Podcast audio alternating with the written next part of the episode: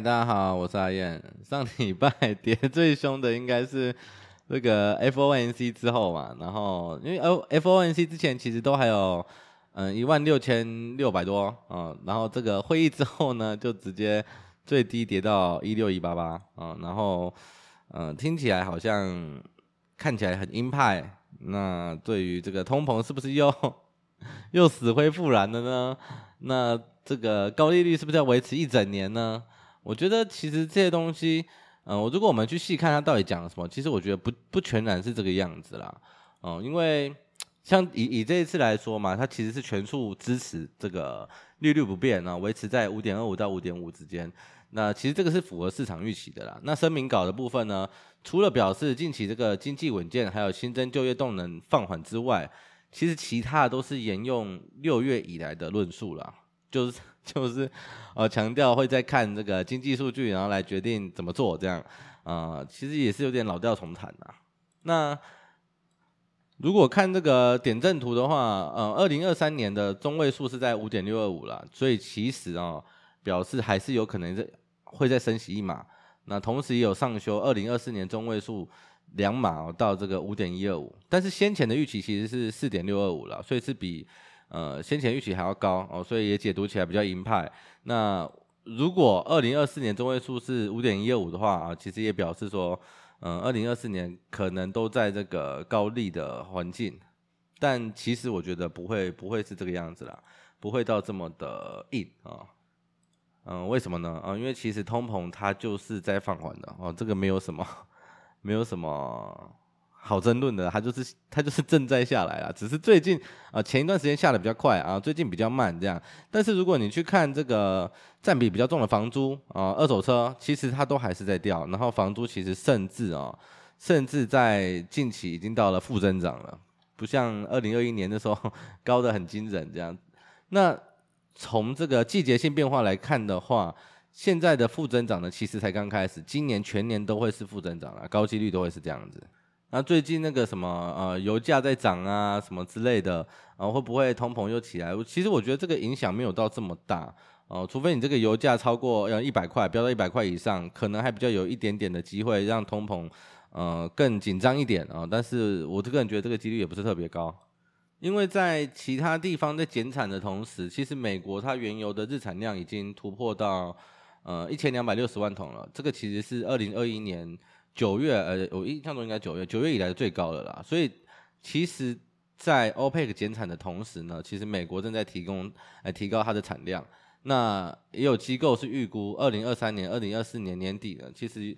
有望哦，有望可以去挑战之前二零二零年三月的历史记录啊。所以，看到油价强涨，然后这个能源通膨再度飙升的几率，我个人觉得不是特别高啦。还有就是。就算它上修了二零二四年的预期，呃，到五点一二五，它五点一二五其实也是比五点二五到五点五高嘛，呃，比比现在还要低嘛，对不对？所以它即便是呃上修了啊，但是整体的利率的预期其实还是往下走的。那我们如果去呃回顾之前啊，前四次的这个升息周期啊，我们会发现一件有趣的事情啊，就是。在联准会啊、呃、升息结束之后呢，其实长期的绩效是蛮不错的哦。嗯，以过去的情况来说啦，大概都落在一样，比如说以五年来说好了，呃，七点一、九跟八点四。那其中最涨最凶的呢，其实都是停止升息之后的那一年，而且全部都超过十趴啊，最高的还有到十六趴。所以，如果你从过去历史的情况来看的话，你现在是完全不应该感到悲观的，你反而应该要这个 摩拳擦掌，只差在你的容错率哦够不够去支撑你度过这段时间。所以，假设二零二三年啊，呃，十二月可能最后一次升息，那其实二零二四年就蛮值得期待的啊。那现在其实市场跟联准会的。呃，其实都预期啊，二零二三年的十二月应该是最后一次升息了。那如果是这样的话，其实二零二四年是非常的呃值得期待的啦。那如果把眼光稍微拉近一点呢，就会可能就要想一些事情了，就是这个预期呢，它会嗯，在比如说升息之后，然后才开始慢慢发酵啊，最后一次升息之后开始慢慢发酵，还是说市场其实已经提前预期了大家的预期，他在最后一次升息之前呢，就开始呃有一些动作了哦，这个就没有人可以知道嘛，所以所以我们一直提到这个兼容的操作其实很重要，就是因为这样子，就是。我们可以把自己心态维持在一个比较平稳的情况哦，就算他提前提前开始呃反应啊，提前开始有一些动作了，那我们已经有一些基本的部位啊，甚至比基本部位再多一点的资金在里面了，所以他提前反应，你也不会太觉得遗憾哦。假设他没有哦，他就是真的到最后一刻，甚至最后一刻之后，他才开始呃有一些反应，那其实也没关系啊，因为你其实还有。呃，可能一半的资金还在那边等着，所以就变成进可攻退可守嘛。这样，我我个人是觉得这样子的方式，嗯、会让我自己啊，会让我自己维持在一个很嗯、平稳的心态，然后不会看着这个损益啊，然后患得患失的，也不会去做一些 事后看起来很像韭菜的一些行为。这样，我觉得这个蛮重要的啦。最后，我们来讲一下这个筹码的部分。哦，这一次的下跌，我我觉得蛮可惜的啦，就是这一次跌的蛮多的，但是我们还是没有看到我们想要看到的落地的讯号。然后散户的部分呢，它这个多单在二十一号的时候，哦，又创了这个新高，六万两千三百多口。哦，上一次这么高是八月十四号，哦，前一波的也不是前一波啦，就是前一个低点啦。然后我们去把。六万口以上的情况全部拉出来看哦，其实不，大概只有两种情况啦。第一种就是嗯短线的低点，然后第二个是波段的低点哦。所以我们在八月二十一号，哎，不是八月二十一号，九月二十一号啦。九月二十一号看到这个六万多口的时候，其实呃我们知道还会有还会有更低点，但是短线的反弹一定已经不远了哦，高几率不远了啦。那如果你去把这个线图拉开，你会发现也确实是这个样子。那也跟我们上礼拜嗯写的那个文章的内容是差不多的。但是如果把这几次啊、我所谓的这几次，就是从八月十四那时候开始的行情哦、你把线图打开，会发现它就是这样啊，涨、上去又下来，涨上去又下来，涨上去又下来。哦、呃，其实现在情况跟过去的这两三次啊、其实涨的是一样的。所以我们目前也不会以说。哦，这个触底了，然后可以开始酝酿这个 下一个呃下一个波段的涨势开启啊什么？其实我们现在不会这样预期啊，我们现在只是比较，我们现在会比较倾向说它目前看起来跟前几次啊蛮像的，我们会停留在这样子的预期上面啊，不会有过多的不必要的期待啊，因为如如果当你有这些很很怎么讲呢，很过度的期待的时候，其实你会对行情变得很很敏感。哦，稍微有一点风吹草动，你可能就会开始啊怀疑自己，然后甚甚至开始担心，哦、呃，干我会不会他妈的 要看错了，然后又怎么样了？这样其实，如果你让自己太敏感了，就会很容易有一些失智的操作出现了。所以我觉得合理的预期蛮重要的。所以，然后合理预期之外呢，兼容的操作这样搭配起来呢，其实我觉得是相当相当呃安全的。最后总结今天全部的内容呢，其实我觉得，呃，如果你是操作周期稍长一点的话啊，可能呃一季、半年甚至到一年的话，我觉得 接下来就是往下买就对了啊。那如果你是期货呢，那你第一个就是你杠杆要先降下来啊，不要让自己 太太太紧绷啊。然后再来就是呃，我自己啊，我自己个人设定的期货方面，我自己期货方面个人设定的停损其实就是高点下来的十趴左右。哦，那我目前的水位也只有五成，就跟之前讲的一样啊，一直都在五成。那为什么会设定十趴呢？其实跟之前，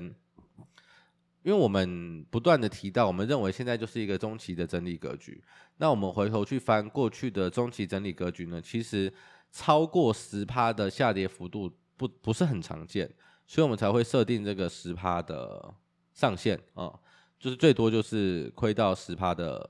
呃金额哦，但是我们又只有。五成的部位，所以其实最后就算停损，嗯，影响也不是很大啦。